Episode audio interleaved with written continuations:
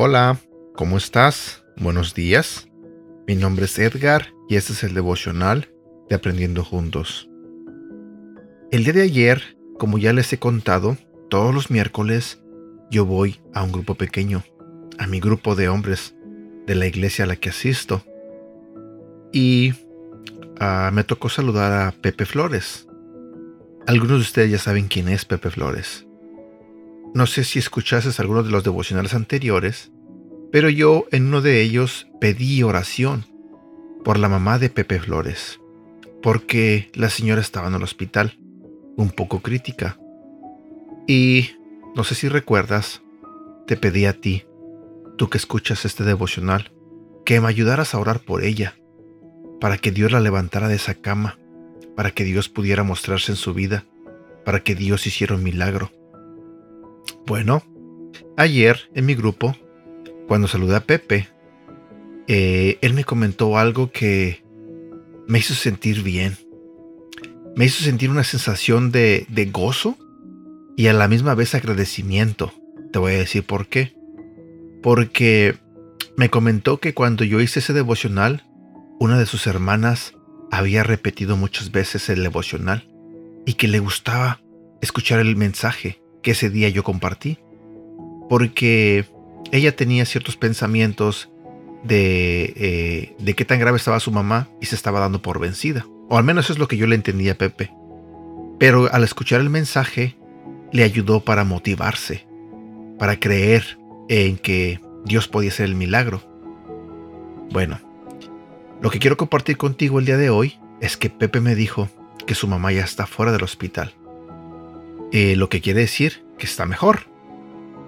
Entonces, ¿por qué me sentí agradecido? Me sentí agradecido porque sé que muchos de ustedes oraron por la mamá de Pepe Flores. Y quiero compartir contigo esto, de que Dios se mostró en su vida de la señora y la levantó de esa cama y ahora ya no está en el hospital.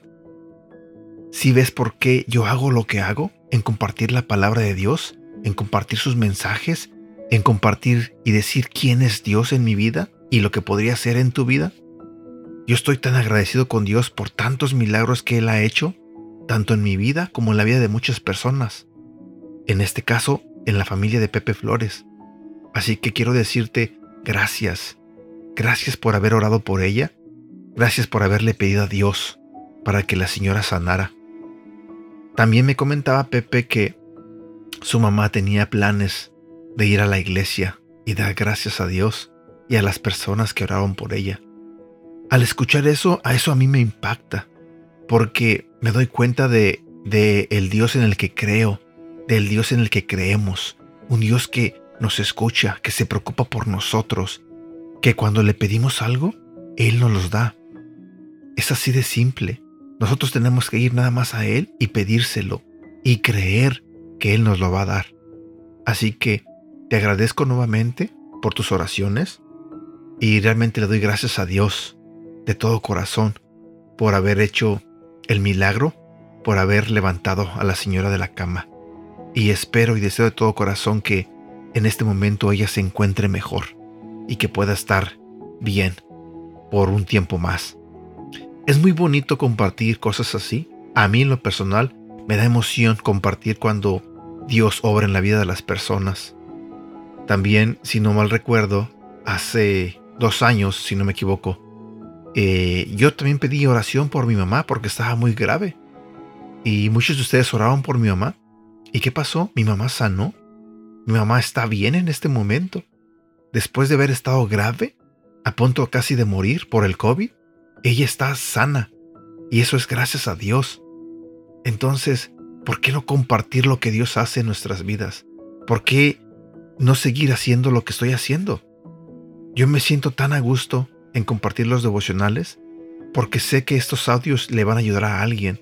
Como me lo dijo Pepe Flores ayer, que aunque la gente no me lo diga directamente, hay mucha gente que está agradecida. Y yo no espero que me agradezcas a mí por compartir este devocional. Yo quiero que tú le agradezcas a Dios que te acerques a Él y que le agradezcas por todo lo que hace en tu vida y lo que puede hacer en tu vida. Y prácticamente lo que yo hago es eso, es una invitación para que te acerques a Dios, para que le entregues tu vida, para que si tienes algún problema eh, puedas ir a Él. Y yo sé y estoy seguro de que Él te va a ayudar. Y bueno, ya te compartí un poco de lo que pasó ayer en el grupo. Y también algo que pasó ayer en el grupo fue que hablamos de un tema muy importante. Sobre... Eh, hablamos sobre la lengua y lo que puede provocar, ya sea si la usas para bien o la usas para mal.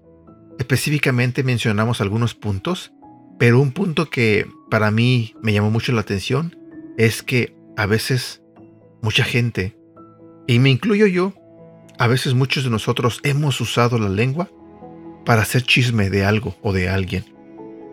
Y obvio, eh, muchas veces lo hacemos inconscientemente, pero ahora que uno está en la iglesia, que está aprendiendo de Dios, uno tiene que intentar dejar esos malos hábitos y cambiar esa manera de pensar, cambiar esa manera de ser y usar la lengua para, para bien, para bendecir a alguien, no para maldecir o hacer este chisme sobre algo sobre alguien. Y como hablamos ayer de ese tema en mi grupo, hoy quiero compartirte algo que tiene que ver con lo mismo. El tema de hoy se titula ¿Estás dispuesto a vivir el proceso aún si duele?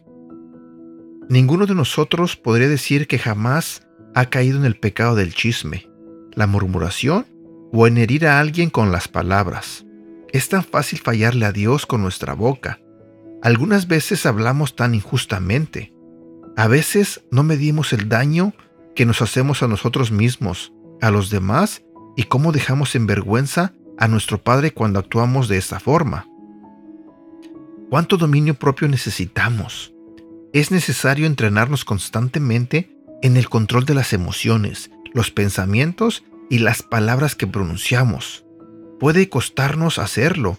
Puede ser necesario que seamos expuestos al ridículo unas cuantas veces.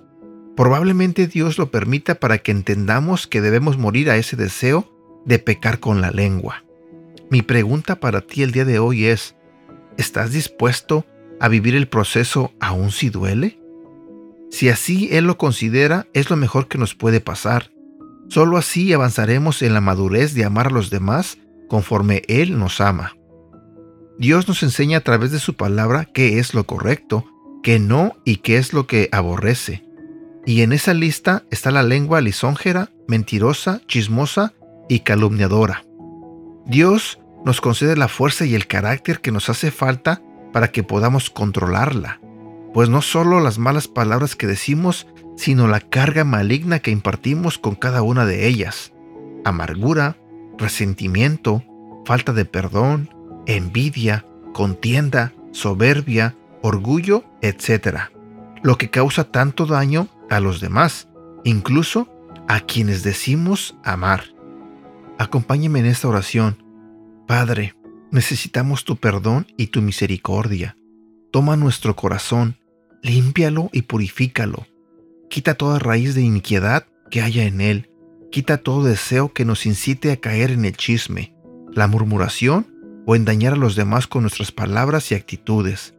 Que cada vez que hablemos sea de bendición y no de maldición, no solo para nosotros, sino para las personas que se encuentran a nuestro alrededor. Coloca el temor de ti en nosotros y permítenos hablar en santidad, justicia y en verdad.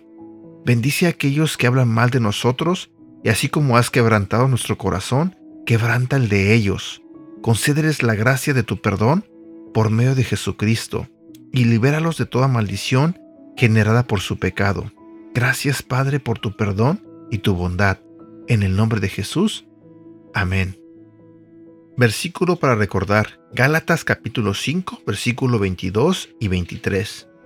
En cambio, el Espíritu de Dios nos hace amar a los demás, estar siempre alegres y vivir en paz con todos. Nos hace ser pacientes y amables, y tratar bien a los demás, tener confianza en Dios ser humildes y saber controlar nuestros malos deseos. No hay ley que esté en contra de todo esto. Y bueno, ahora sí llego a la parte final de este devocional.